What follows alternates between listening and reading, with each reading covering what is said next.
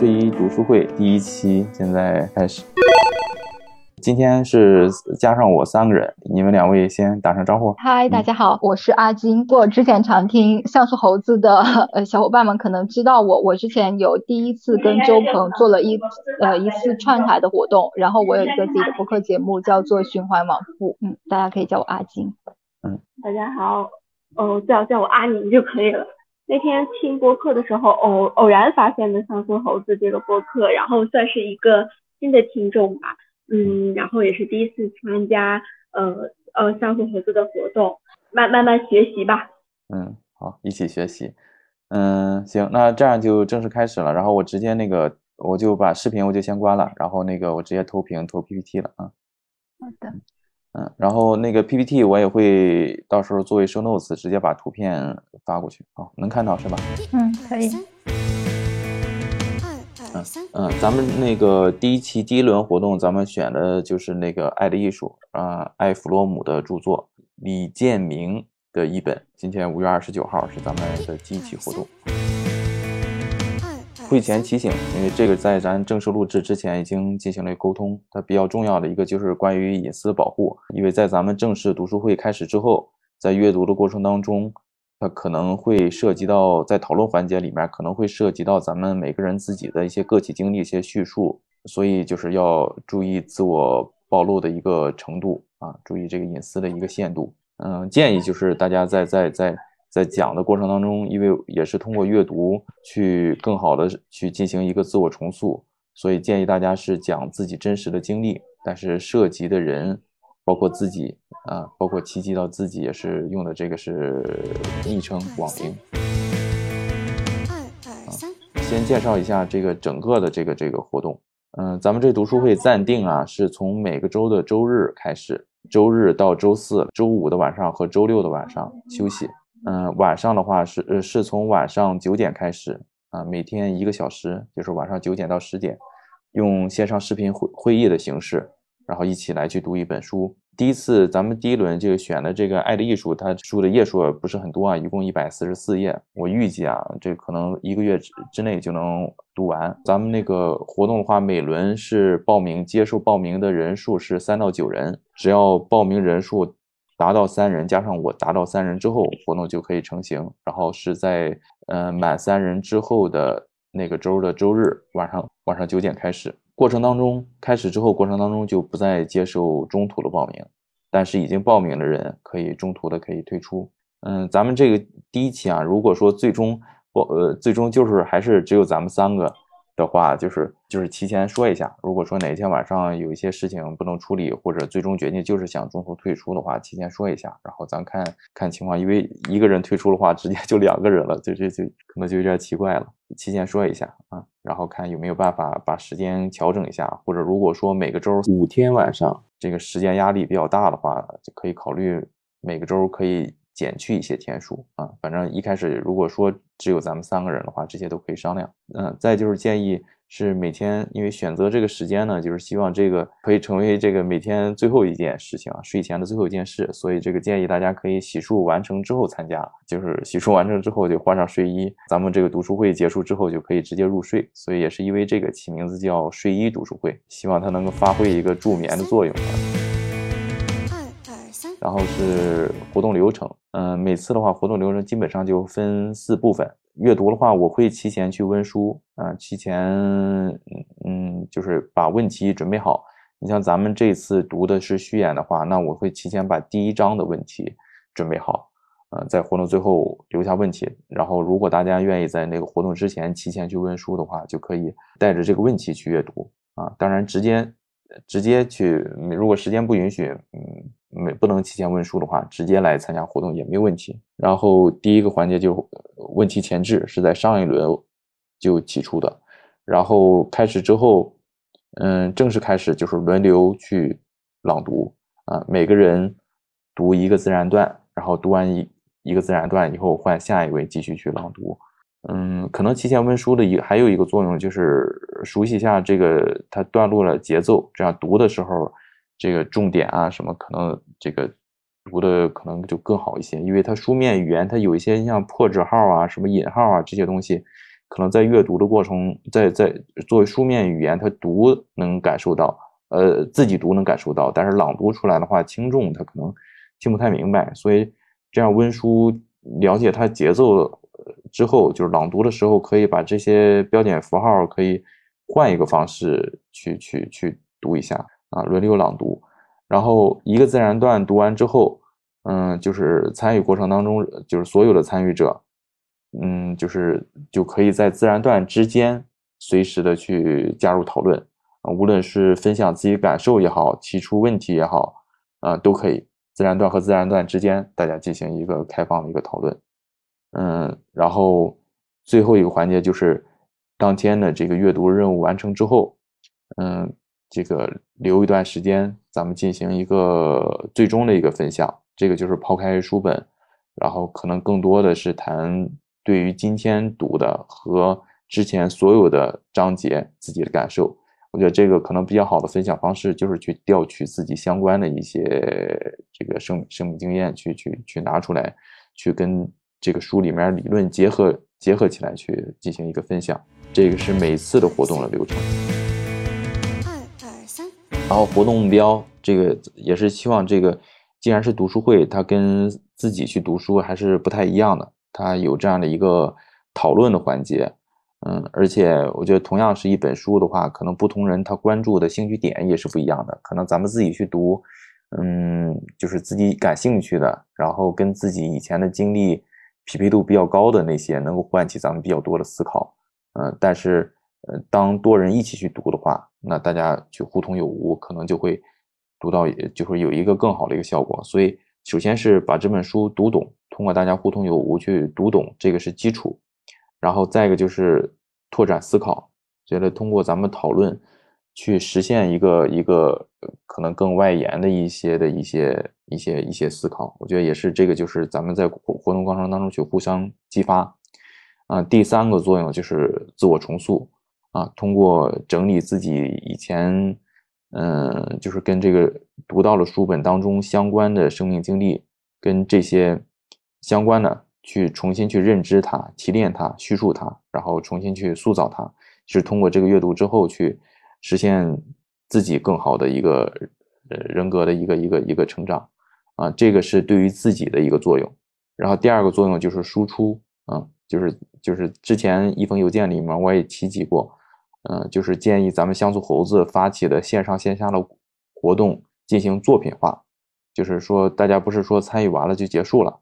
最好能把它去形成一个一个一个可可公开的一个作品啊，就是通过这种方式去倒逼大家把这个自己的参与的深度啊，包括体验度方方面面可以做到更好。嗯，这个是对于其他人就是呃公开的一个分享于人，然后第三方面就是与人，那就是对于咱们参与活动的。像现在的话，就是咱们三个人，咱们三三个人通过这个活动，咱们相识相知啊。因为这个整个这个像素猴子这个项目本身的目标出发点，就是为了让志趣相投的人相互的结识。我觉得在咱们一轮一轮的活动过程当中啊，可能虽然是一百一百四十四页的一个小册子，但是可能经过一个月左右的阅读。之后，咱们三个之间也可能去成为一个比较熟悉的一个朋友。我觉得这个这个新的良好的人际关系，这个也是非常重要的。所以目标的话是这三个目标啊。基于这三个目标，我设计了一个对这个活动的评价。二二三，嗯，然后评价主要就是这个五个维度，分别是完成度、秩序、讨论氛围、思考开拓和经验的重塑。啊，一共这五个维度，那分别这个展开介绍一下。所谓的完成度，就是在活动的形式，嗯，是不是能够这个比较好的去把这一本书读下来，嗯，包括这个活动的环节设计，是不是足够的能够去把前面说的那个目标去支撑下来，啊，这个是在活动形式上的一个完成度。然后第二个是秩序，秩序的话就是每一期。大家的阅朗读，然后讨论，然后分享，这里面，嗯，当然咱们三个人的话，相对还说，相对来说可能会会会好一些，不不至于太混乱啊。这个是这个包括这个整个活动报名人数的限制上也是三到九人，也是为了去维持一个比较好的秩序。但是如果说报名人数更多一些，然后咱们在讨论环节里面形成一些混乱，呃，就是有一些争执，就呃，就尤其一些形成一些观点的分歧的话。那我这个这个就是我作为一个发起人，这就是我的责任了。那我肯定就要去想办法去有一个比较好的一个秩序维持的一个一个工作。那这是第二个维度，秩序上。嗯，第三个就是讨论的氛围，就是嗯，秩序当然重要，秩序是为了让大家能够每个人充分的发言啊。但是这个讨论的氛围能够开放自由讨论，开放自由的讨论，这个也是非常重要的。所以也是鼓励大家。去积极的去分享，然后互相之间，互相之间都要咱们尽可能去给其他人，给对方一个比较正面、比较积极的一个回应啊。这个氛围氛围它和秩序它可能是两个是对应的啊，在过程当中我肯定要去进行一个平衡。嗯，后面两个就是思考的开拓和经验的重塑啊，思考就是嗯就是基于阅读，然后基于里面的章节。啊，我们一定要让共读变成比自己读能思考的更多的一个发挥这样的一个作用。然后经验的重塑就是通过，嗯，就是自己关联的经验的叙述，然后更好的去把自己对自己的认知进行一个重塑。然后方式上呢，就是，嗯，怎么去执行呢？就是在确确认报名的时候，给我转账一百块钱，转账一百块钱。然后活动结束之后。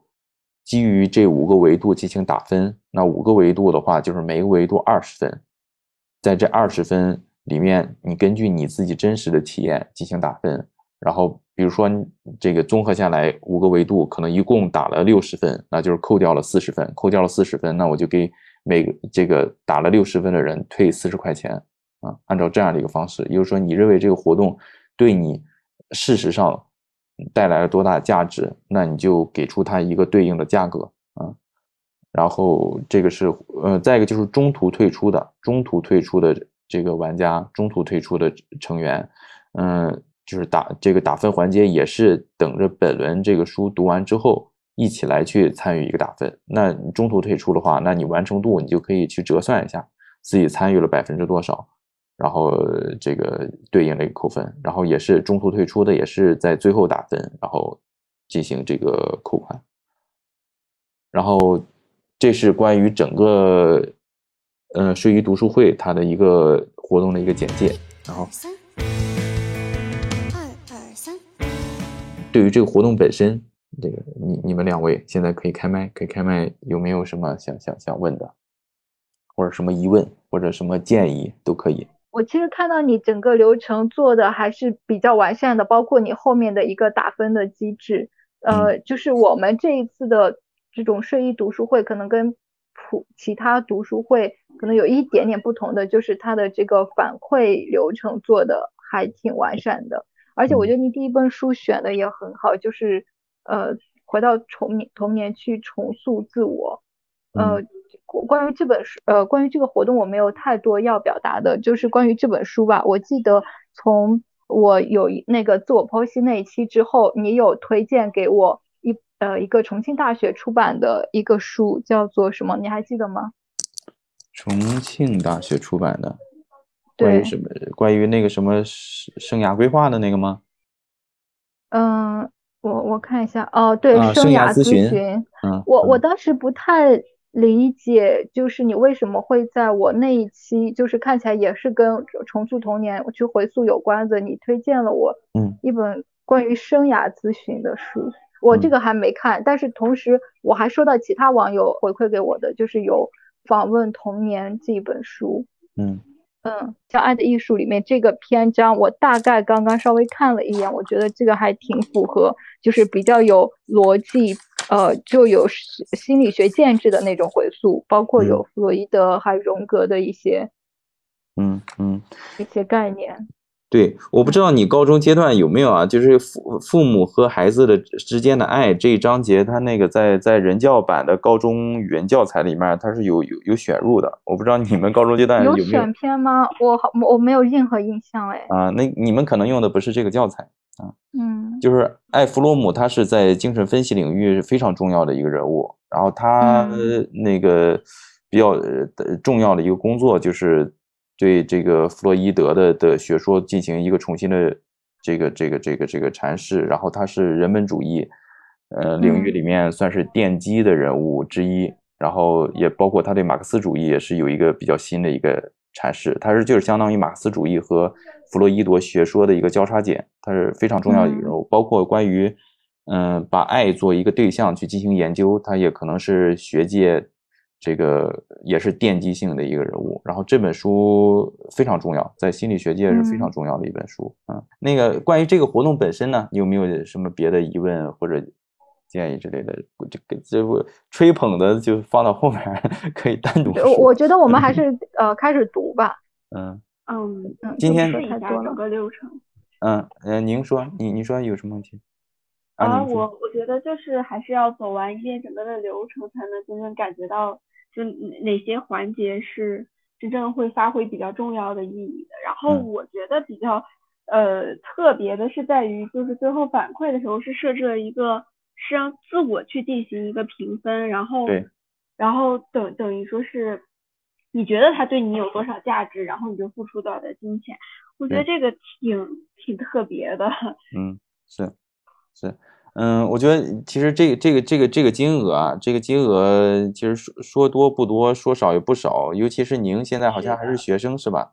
嗯嗯，对，嗯，我我觉得对学生的话，这个自己毕毕竟现在没有收入，我觉得就是，嗯，就我我也是通过这个方式，就请这个参与者，就是把这个读书会，可能因为自己毕竟是付出一定成本的。一方面是让大家重视一下这个活动，可能投入更多的时间精力，更用心一些。只有这样，自己收获才能更多，这是一方面。然后第二方面，就通过最后面这个打分进行一个返还，这也相当于对发起人，也是对对我的一个一个一个一个一个一个督促，一个监督。嗯，我觉得咱们第一期啊，嗯，因为这是第一期活动，我觉得很多方面肯它肯定都是一个探索过程，它肯定做的肯定不完善。我第一期就是完成度那个直接就扣掉就好了。如果你们俩确定报名的话，我觉得这个也相当于先先先打一个八折。我觉得是咱们共同探索这个过程当中，然后其他方面咱咱可以那个根据再根据后面的体验，可以不断的再去调整，然后最终结束之后，你们可以根据自己接受感受再去进行一个打分啊。当然，最终你们还有一个周的时间可以去考虑是否那个决定加入。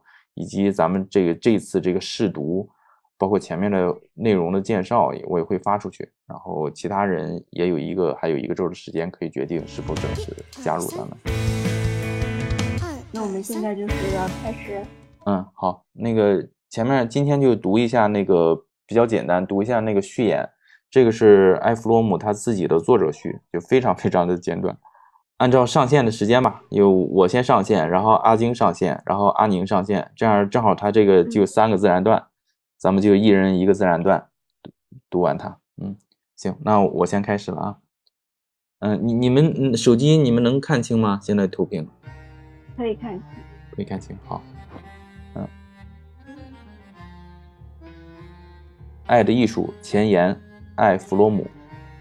这本书必定会使所有期望从这本书得到掌握爱的艺术秘诀的读者大失所望。恰恰相反，这本书要告诉读者，爱情不是一种与人的成熟程度无关，只需要投入身心的感情。这本书要说服读者，如果不努力发展自己的全部人格，并以此达到一种创造倾向性。那么，每种爱的试图都会失败。如果没有爱他人的能力，如果不能真正谦恭的、勇敢的、真诚的和有纪律的爱他人，那么人们在自己的爱情生活中也永远得不到满足。每个人都可以问问自己：你确实见过多少？真正有能力爱的人呢？阿金，第二段或者这段，你们有没有什么想想想讨论的？OK，嗯达到这目标尽管困难，但这不足以成为理由，从而不去寻找造成这一困难的原因和了解克服困难的条件。为了使这一问题不再复杂化，我努力在这本书里避免使用专业词汇，同时也尽量不援引别的资料。但是在另一个问题上，我却没有找到圆满的解决办法。我这里有指的是，我在这本书里重复了我以前著作里的思想。我的逃避自由和精神分析和伦理学这两本书的读者会在这本书里看到我在上两本书里已经提到过的思想。但是，《爱的艺术》绝不是这两本书的总结。这本书还提出了一些新的思想，当然就是旧一点的思想，在这本书里也会获得一层新的意义，因为这些思想现在都围绕着一个题目，那就是爱的艺术。哦，好，然后这个是前面的作者，作者前面的这个前言啊，非常简短。呃，我我觉得非常简短，但是它其实传达内容是非常多的。它可能就是这个前言的一个作用，就是给读者提供了一个问题意识，就是让读者通过读完这个前言之后，知道带着什么样的问题，啊，带着什么样的期待去阅读他他这本书的一个正文。如果说找到一句话，如果说找到一句话是这个前言的一个核心的话，你你你们会选哪一句？我觉得你们就保持开着麦就可以了，随时发言就可以。OK，我我我先来吧。我觉得他说，呃，如果不努力发展自己的全部人格，并以此达到一种创造倾向性，那么每种爱的试图都会失败。嗯，是的。我我觉得这句话还蛮重要的，就是发展你的全部人格，你才能有可能去接触到一种真正的爱，或者是培养一种真正的感情。嗯。嗯，我我也同意，因为这句话看到这句话的时候，这里面的创造倾向性让我想了一下，它是指的是什么。然后我觉得还有一句话也很重要，就是爱情不是一种与人的成熟程度无关，只需要投入身心的感情。对，嗯，我觉得他的主要想表达的其实都在第一段里面就。有说得清楚，然后我也根据这个就是写了一下自己的问题吧，然后之后可以讨论。嗯，好哇，太好了，这个提前有准备啊。嗯，我对我也高度认认可啊，我我高度认同啊，我觉得就是这这这两句话可以提领他整个这个这个一百四十四页这个小册子。嗯，你你看那个像阿晶说的，他这句话。嗯，如果努力，如果不努力发展自己的全部人格，以此并以此达到一种创造倾向性，或者像这个这个半句话，它里面其实这个关键词就非常多。呃，全部人格，那它指的这个全部人格是怎样才算全？我那我会很期待他这本书后面是怎样去列举的，然后是怎样展开的，以及他说要发展自己的全部人格，那怎么发展？怎么发展？这本书里面有没有去解释？然后再一个就是像阿宁说的，创造倾向性。那发展自己全部人格目的，目的是什么？目的是为了去达到一种创造倾向性。那他这种创造倾向性指的是什么倾向性？是，呃，主体是自己吗？还是在关系当中两个人？然后创造创造的是什么？我我觉得这这个简这个半句话，它里面其实这个信息浓度就非常非常高。然后再一个就是啊，那个阿宁还提到了，嗯，还提到说，爱情不是一种与人的成熟度无关，只需要投入身心的感情。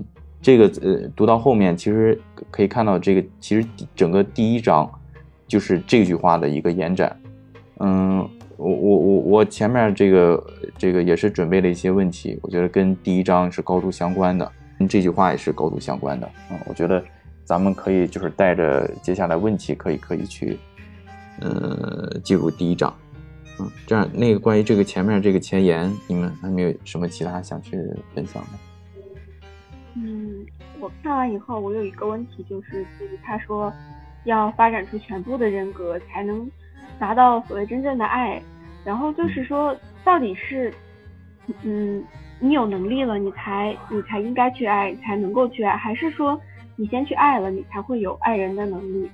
就是说，如果一个人格并不完全的人，他应不应该去爱，还是说他应该先去发展自己的人格，然后再去追求爱？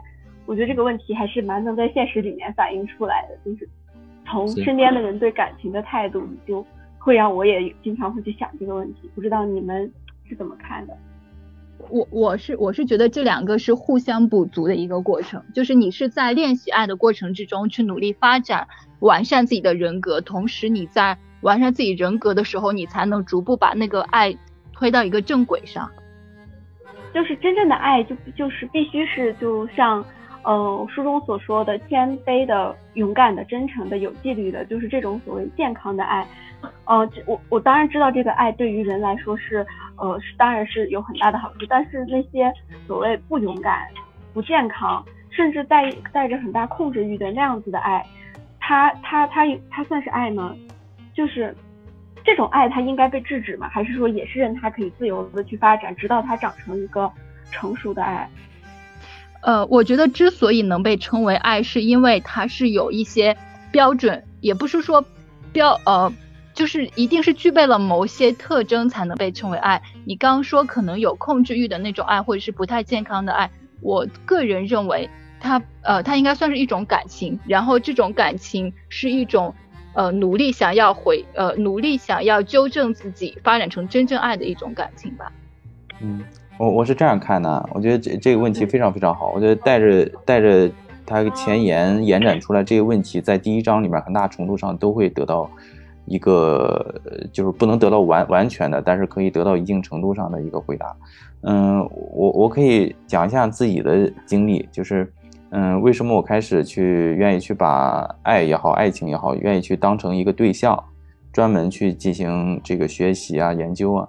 也也是，其实就是因为在我自己的经历里，我觉得自己可能在进入青春期之后，嗯，一开始他肯定是莽，我我就我自己啊，肯定是莽撞的，肯定就是莽撞的，基于个一些这个冲动呢，就就就就去去去去投入到爱当中，嗯，甚至当然也不甚至不高不不光是包括这个爱情的，可能友情，然后跟其他人的，包括跟家人的，嗯。这个可能在青春之期之前也都有发，早就已经开始了。其实就是大多数人，我觉得都是可能都是这样子，就是没有在自己完全去准备好的时候才去开始一件事。我觉得就是在过程当中不断的发现问题，然后去解决问题。我觉得如果说有反思能力的话，肯定是能够在经自己的经验里面去学到的。然后从经验里面学到是一方面，另一方面就是从书籍。从这些译文作品里面，从理论上的去获得，所以我觉得经历、从经历、从经验和从理论上，从两个维度同时的去进行，才能去使自己慢慢的去去达到一个一个像他这个书里面所列举的谦恭的、勇敢的、真诚的和有纪律的爱他人。我觉得，嗯，是需要这样的一个过程。然后，嗯，不是说要真的等着自己具备完整的。这个爱爱他人的能力才能去开始，我觉得这个其实也是无法阻挡的。这本身这就是人天然所具备的，人天然具备的这种能力和冲动和需求。嗯，我觉得，嗯，我我觉得，而且我我觉得我们追求爱，追求的不是一个结果，就是说追求两个人之间有了爱，或者我们得到了爱。我觉得我们追求爱是追求一种在这个呃寻找爱的过程之中逐渐完善自我。就我觉得爱的力量是体现在它会让你成为，就是他说的，呃，有全部人格的人，有谦恭的、勇敢的、真诚的和有纪律的人，然后爱才是一个结果。我我一直觉得就是说，不是最后得到爱，而是在而是在追求爱的这个过程中，让自己完善自己。嗯嗯，是的。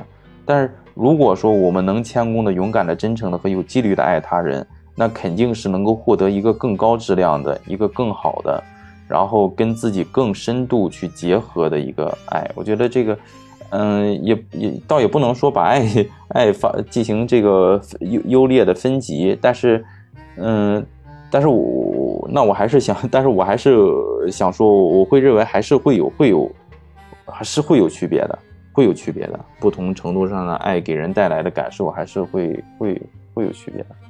我觉得就有一个很有意思的一个事情，就是一个小发现吧，就嗯嗯，像他说的这样爱的状态，谦恭、勇敢、正真诚。其实我发现他在生活中是一个极度理想的状态，就是在生活中大多数需要去爱的人，他往往反而是不具备这些品质的。往往具备这些健全人格的人，他好像并不是那么渴求去爱，但往往就是那些自身不太健全，然后嗯，可能潜意识里面有一些对某种东西的渴望的那些人，他们往往会。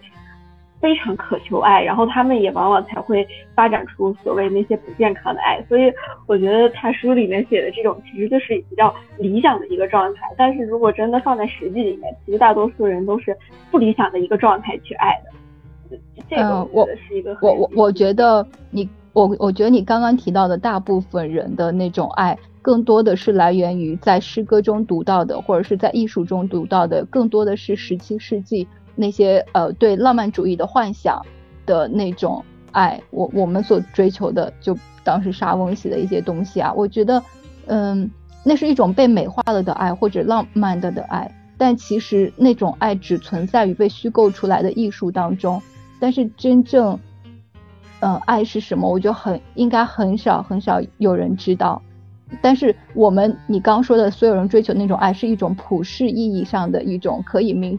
明确被展现、被提倡的一种爱，但那不是真正的爱，我是这样理解。嗯，嗯，我我也同意你说的。我刚刚就是去，嗯，因为看到这条，我就想到了前前一阵看到了一个博文，我觉得哈很符合我们今天这个主题。然后，呃，我可以读一下吗？就是它比较短。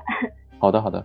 嗯，他说这个观点，他的观点可能也比较有争议性。他说五二零本人最烦的就是要有健康的爱、正确的爱这些词汇，没有这些东西，就像没有吃进去会瘦的炸鸡一样。你要在吃炸鸡的那一刻就有会发胖的觉悟，正如你产生了爱，就面临嫉妒、自私、谎言。每一种人都有自己的爱，暴虐的爱、残忍的爱、控制的爱。有些人只有在这些爱中才能体会到幸福。所以，喜欢自己追求健康爱的人，就去跳刘畊宏，不要宣扬世界上只有走着一条路的人才能得到救赎。我们都会走向自己的罗马，无论是从大马路还是下水道。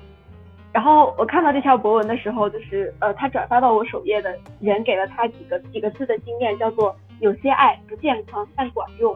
然后我觉得这个是一个嗯挺好的一个对对照吧，可以说跟今天的内容。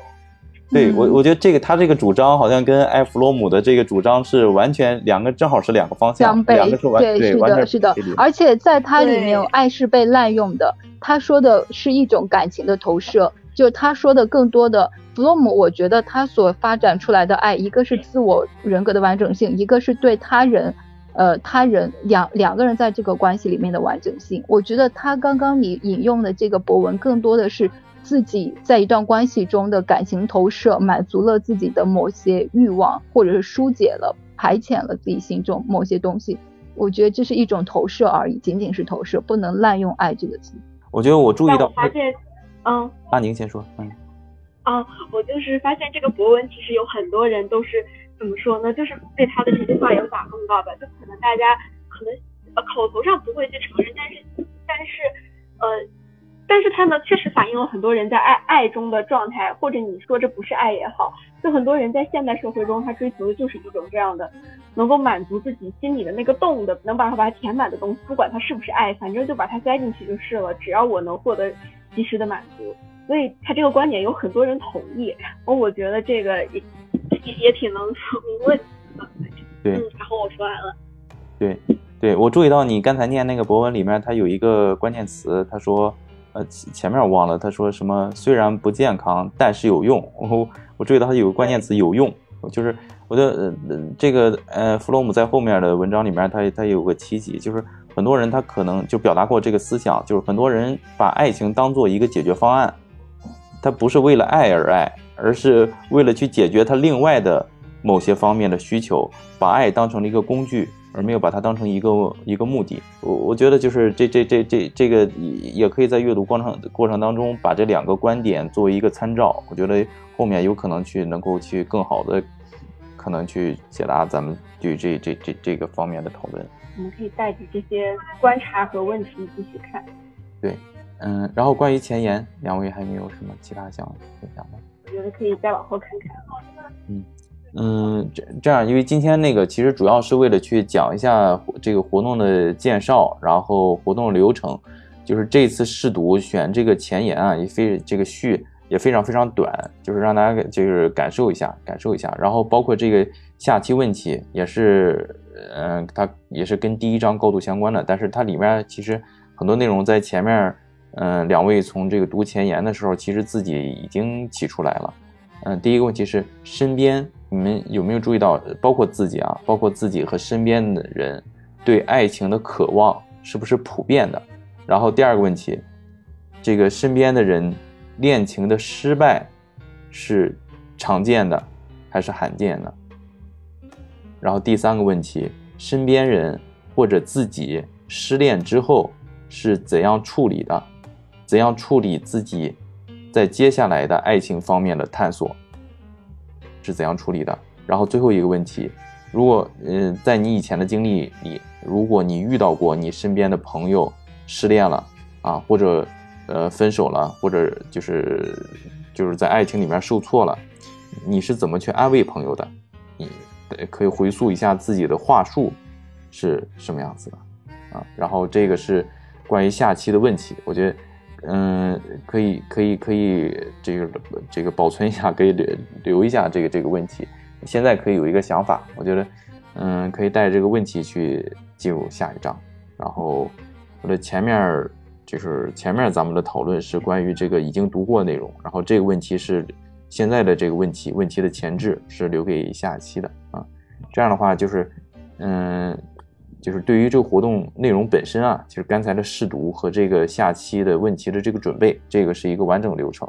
从下个周日正式开始之后，就没有前面那些这个比较复杂的活动的介绍了，直接就进入这个呃书籍的阅读。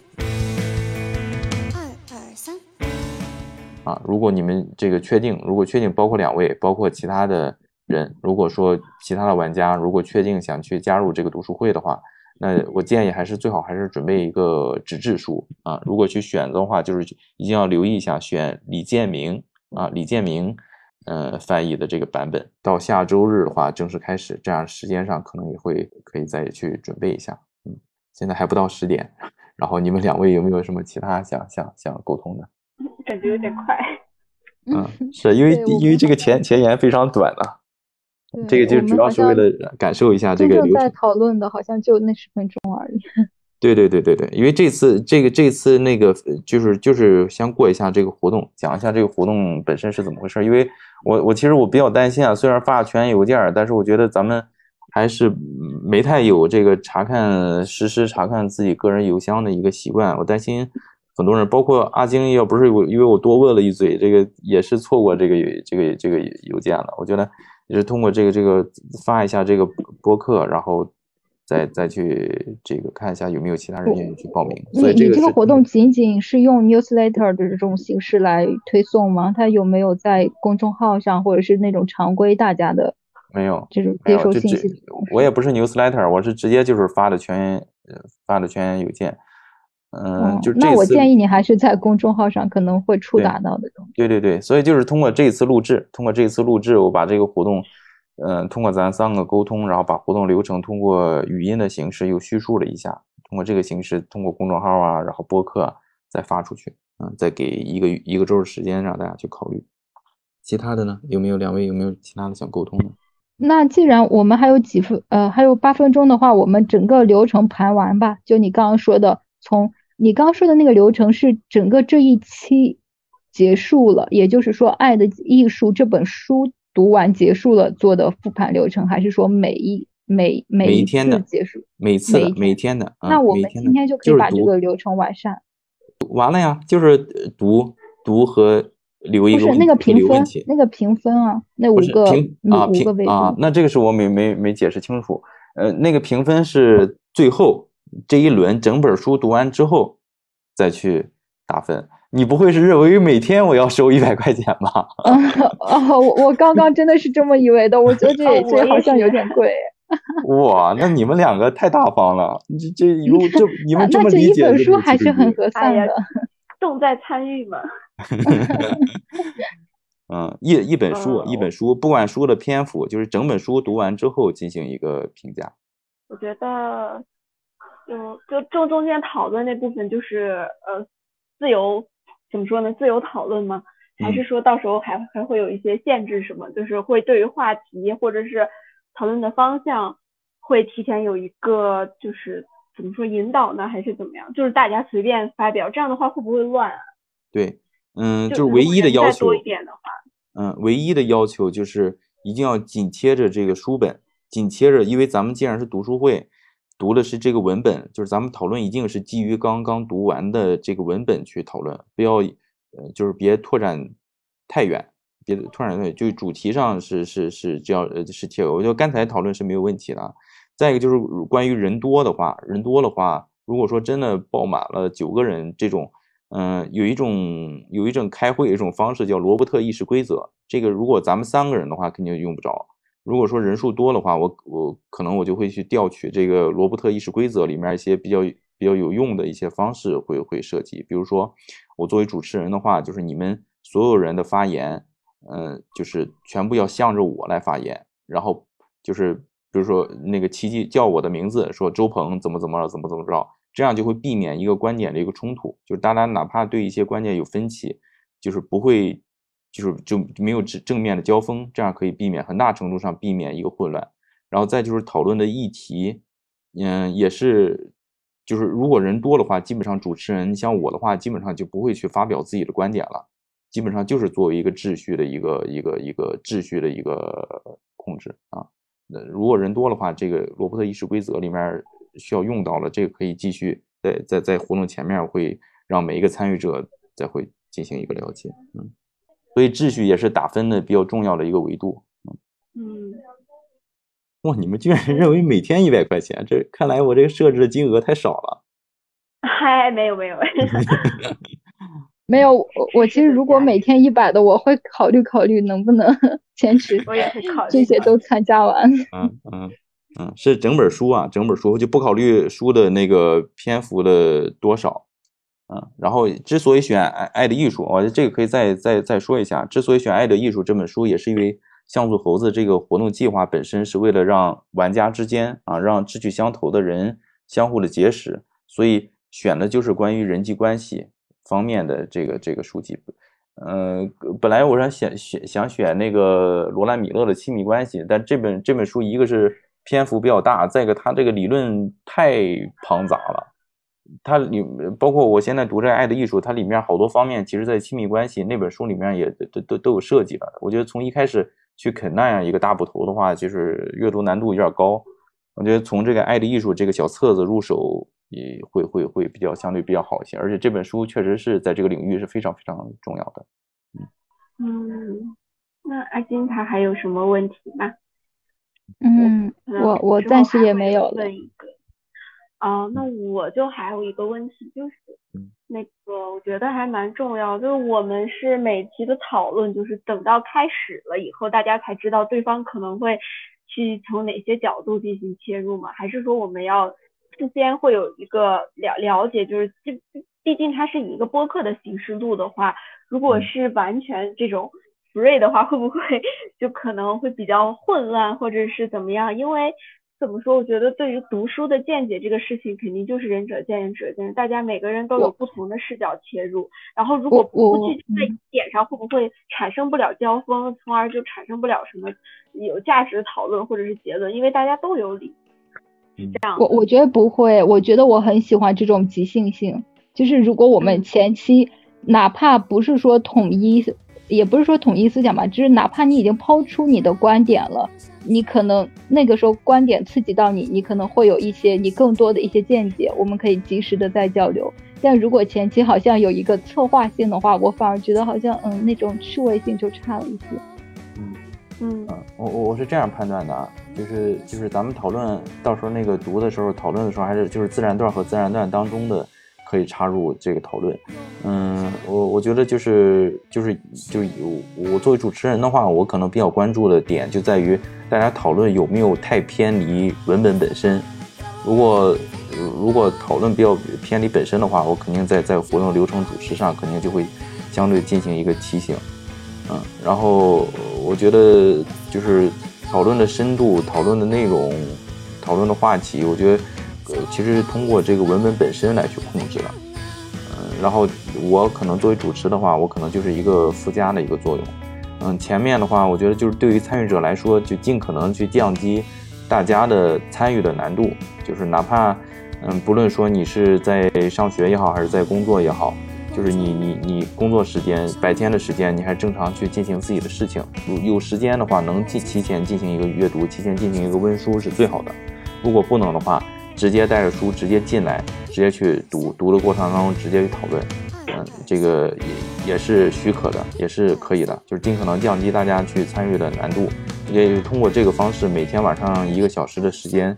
就是让大家养成一个就互相激发，然后养成一个比较好的一个阅读的一个习惯，然后也，而且是选择这个时间，我觉得相对来说，可能大多数人就是可可能都都能腾出来的一个时间，毕竟晚上每天晚上只有一个小时的时间，嗯，嗯，我觉得这个就是这这些，嗯，我觉得可以带带着这个疑问，带着这个这个观察，带着对这个方面的观察，咱们可以那个活动进行当中。嗯，如果说出现问题了，咱可以随时去再去调整。我觉得第一次为什么说我说在完成度上建议你们的，如果你们两位都参与的话，建议完成度上第一轮的参与者在完成度上直接分数还是扣，就完全直接扣掉就好。就是因为这确实是作为第一轮还是一个试验的过程，也是大家一起去去去去找问题，然后干它。哦，那这这些问题是我们怎么的？下下次直接就是放在最前面说吗？对，放在最前面说。哦，好。嗯嗯，就是活动流程里面那个产品。行，那今天咱们先这样。好嘞，嗯，好，嗯，拜拜，拜拜，嗯，拜拜。